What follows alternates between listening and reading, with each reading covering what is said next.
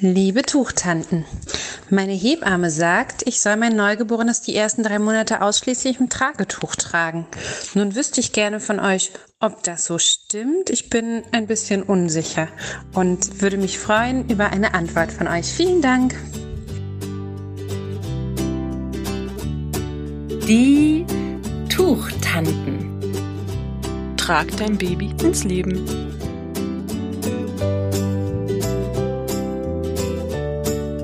Hallo, liebe Tuchtanten und Tuchonkel. Hier sind wieder Juli Zufallsmoment und Frau Beuteltier Annemaja. Ihr habt gerade unsere Hörerinnenfrage gehört und tatsächlich erreichen uns Fragen dieser Art ziemlich oft. Deshalb haben wir uns gedacht, Schauen wir uns das Ganze mal genauer an. Stimmt das wirklich? Soll ich mein Neugeborenes anfangs lieber nur im Tragetuch einbinden? Wo kommt diese Annahme überhaupt her? Und sind Tragehilfen nicht genauso gut oder mache ich damit wirklich was kaputt? Was mir aufgefallen ist, dass ganz oft Hebammen halt solche Aussagen tätigen, wie ja auch in dem Fall ähm, vom Intro. Ähm, erstmal vorab, Hebammen sind ganz tolle Menschen. Ich hatte ganz tolle Hebammen, aber Hebammen sind keine Trageberaterinnen. Das heißt, es gibt einige Hebammen, die zusätzlich sich weiterbilden, die auch unseren Podcast hören zum Beispiel. Das ist ja auch wie so eine Art von Weiterbildung für Hebammen und die einfach auch auf dem neuesten Stand sind. Aber es gibt leider auch Hebammen, die einfach, ja, irgendwann mal in ihrer Ausbildung vielleicht was vom Tragen gehört haben und auf einem Stand von vor vielen Jahren stehen geblieben sind. Und das ist wahrscheinlich auch einer der Gründe für diese Aussage, weil sie eben auf diesem Stand leider stehen geblieben sind und sich beim Tragen nicht fortbilden.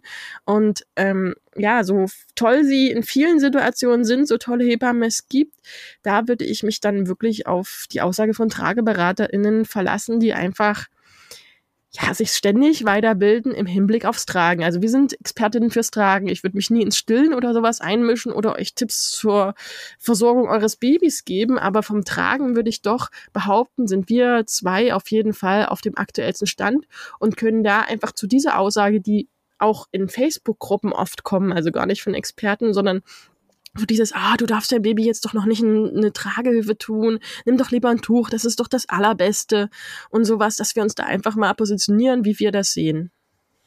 Und ich kann Hebammen da auch sehr verstehen, denn sie sind einfach die Ersten in der Familie und ich habe das tatsächlich auch erwartet von meiner Hebamme. Also ich hatte eine männliche Hebamme und die hat mir gezeigt, wie ich das Tuch binde, mein gewebtes Tragetuch. Und das war natürlich an, an der Stelle nicht so optimal, würde ich jetzt mal sagen. Aber ich habe das ihm abgenommen und ähm, ich wusste es nicht besser und von daher. So mir übrigens genauso. Meine Hebamme ja. hat mir das gezeigt und Zippel hier und Zippel da. Ich war durchgeschwitzt. Ich hatte keine Ahnung, wie man das Tuch wirklich bindet. Habe das Tuch in die Ecke geschmissen und nie, also lange Zeit kein Tuch mehr in die Hand genommen, weil meine Hebamme mir das eben zeigen wollte, ohne es verstanden zu haben, behaupte ich jetzt einfach mal. Also wie gesagt, meine Hebamme war großartig, die ähm, auch beim ersten Kind, ich, ich fand die großartig und toll und die hat mich immer runtergeholt, total empathisch, toller Mensch. Aber das mit dem Tragen, da hätte sie, und das finde ich auch, ist auch das Recht der Hebammen zu sagen, das übersteigt jetzt meine Kompetenz, da müsst ihr euch eben eine Trageberaterin oder Trageberater holen. Oder ihr habt einfach schon, das ist ja in der Schwangerschaft eine tolle Sache, die Möglichkeit, einen Kurs dazu zu machen. Wir haben ja beide unsere Online-Kurse, die man schon in der Schwangerschaft buchen kann. Klar, das Binden kann man erst so richtig mit dem Baby dann machen, aber selbst das Binden kann man vorab schon mal mit einem Babybauch oder mit einem, ähm, mit einem Kuscheltier oder sowas üben, wenn man jetzt mit dem Tragetuch binden will. In unseren beiden Kursen sind aber auch die Tragehilfen drin. Also wirklich die Frage, darf man die jetzt schon nutzen oder nicht? Wie, wie ist denn das jetzt?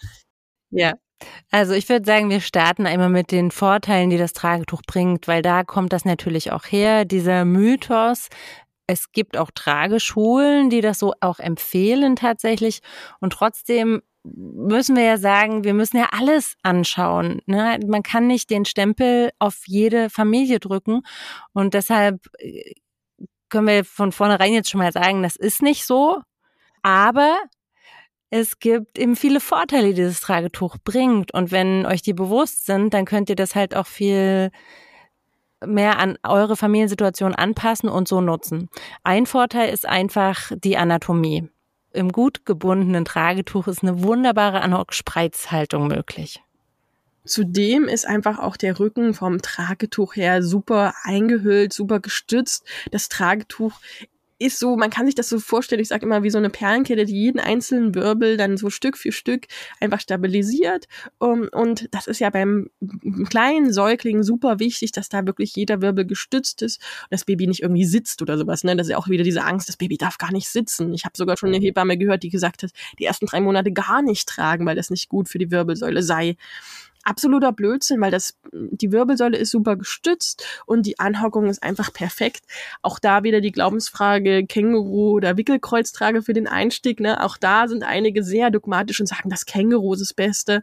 Ich bin aber der Meinung, einfach auf der Kundenpraktikabilität ist auch die Wickelkreuztrage gut geeignet.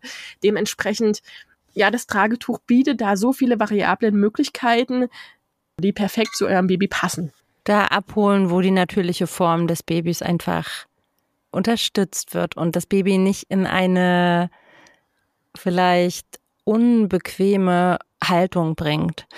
Und ihr könnt natürlich das Köpfchen auch perfekt stützen oder eben gegebenenfalls auspolstern. Also da läuft einfach viel, ohne dass wir einen Druck irgendwo ausüben, der uns vielleicht gar nicht so bewusst ist, weil wir einfach von Anfang an dieses Tuch um uns und das Baby binden. Und da kommen wir schon zum zweiten Punkt, nämlich die Bequemlichkeit dadurch, weil wir es so gut anpassen können von der Pike an.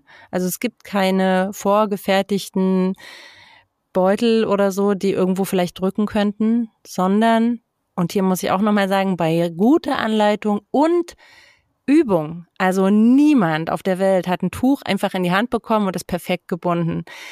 Ich glaube, jeder hat es sich irgendwann mal von jemandem zeigen lassen, der es gut konnte und dann durch die Übung und ich würde mal sagen, es dauert bei jedem eine Woche, bis wirklich die Prozesse ohne dass man auf irgendeinen Zettel nochmal lunzen muss oder so, ne? Die, bis sie wirklich so automatisiert im Kopf auf, ablaufen, dass man jemanden, ich sag, ich sag dann in der Beratung auch immer, ich kann dich dann nachts wecken und äh, du könntest es aus dem FF mir vorbinden. Also so diese Qualität dann hat, ich vergleiche es immer mit den Schuhe binden, Schuhe zu binden.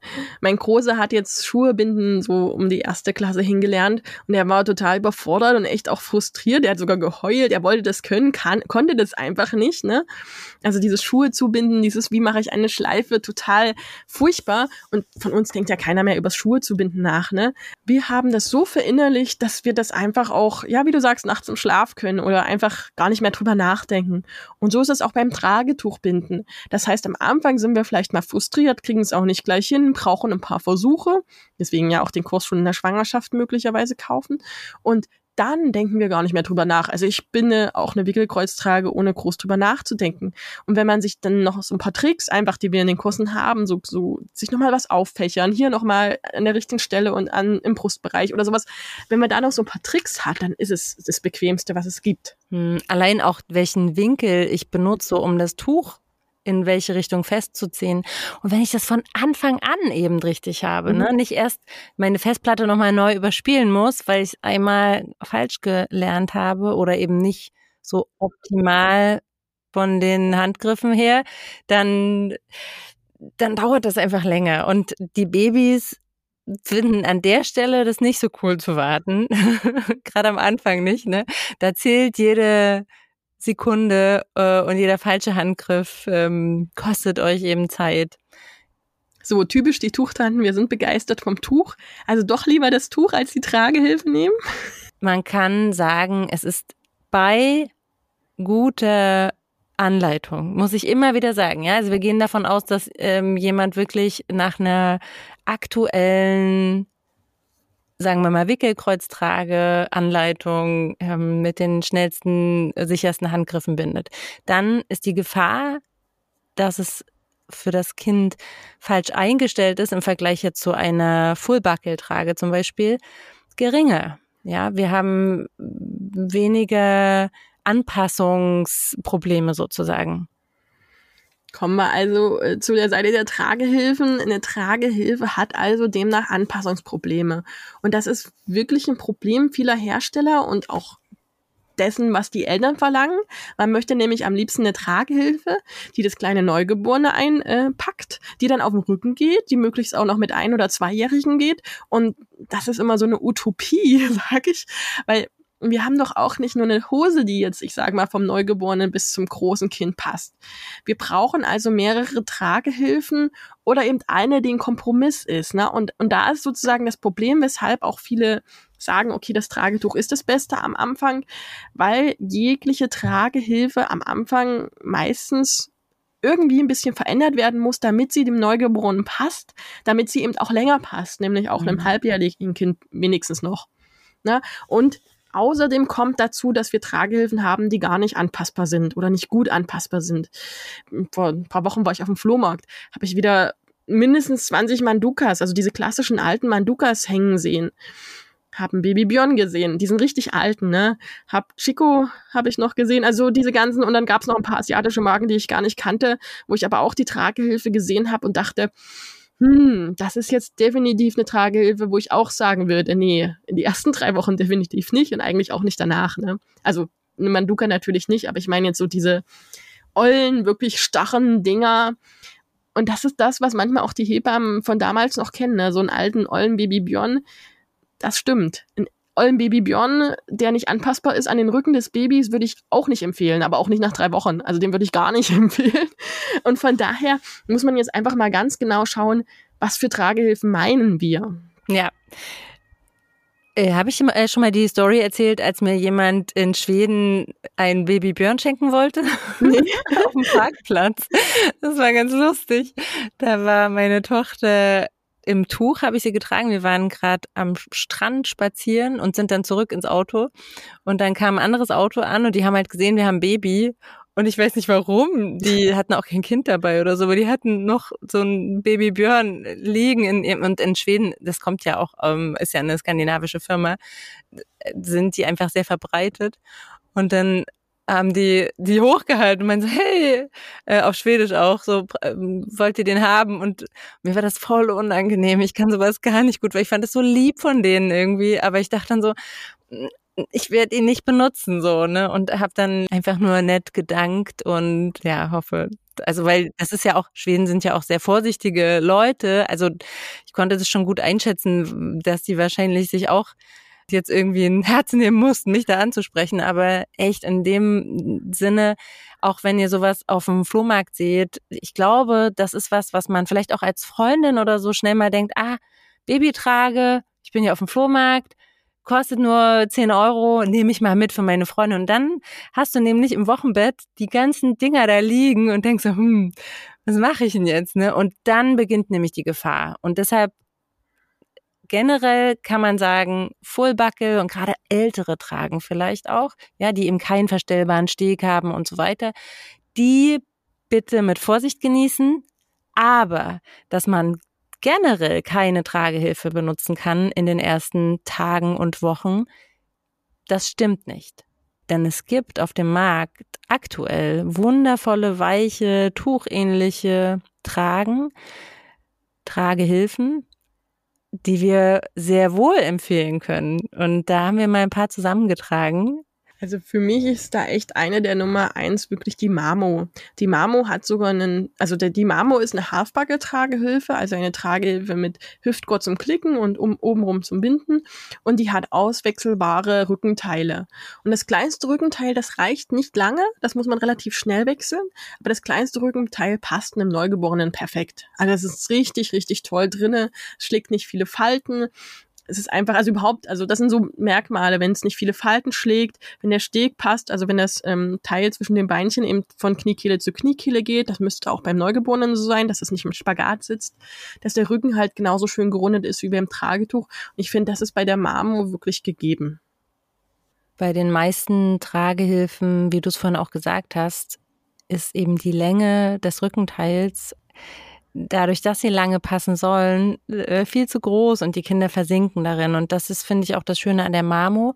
Oder generell macht das Tragehilfen, die wir ab Geburt verwenden können und die tuchähnlich sind, aus, dass der Beutel sich so klein anpassbar macht. Und bei der Mamo ist eben durch wechselnde Rückenteile, so dass das dann in der Größe, in der mein Baby gerade ist, perfekt sitzt. Aber es gibt auch Tragehilfen, bei denen man das durch eine schlaue Vergrößerungs- oder Verkleinerungs ähm, durch einen schlauen Mechanismus lösen kann. Und das ist zum Beispiel bei der Mamanuka-Trage so.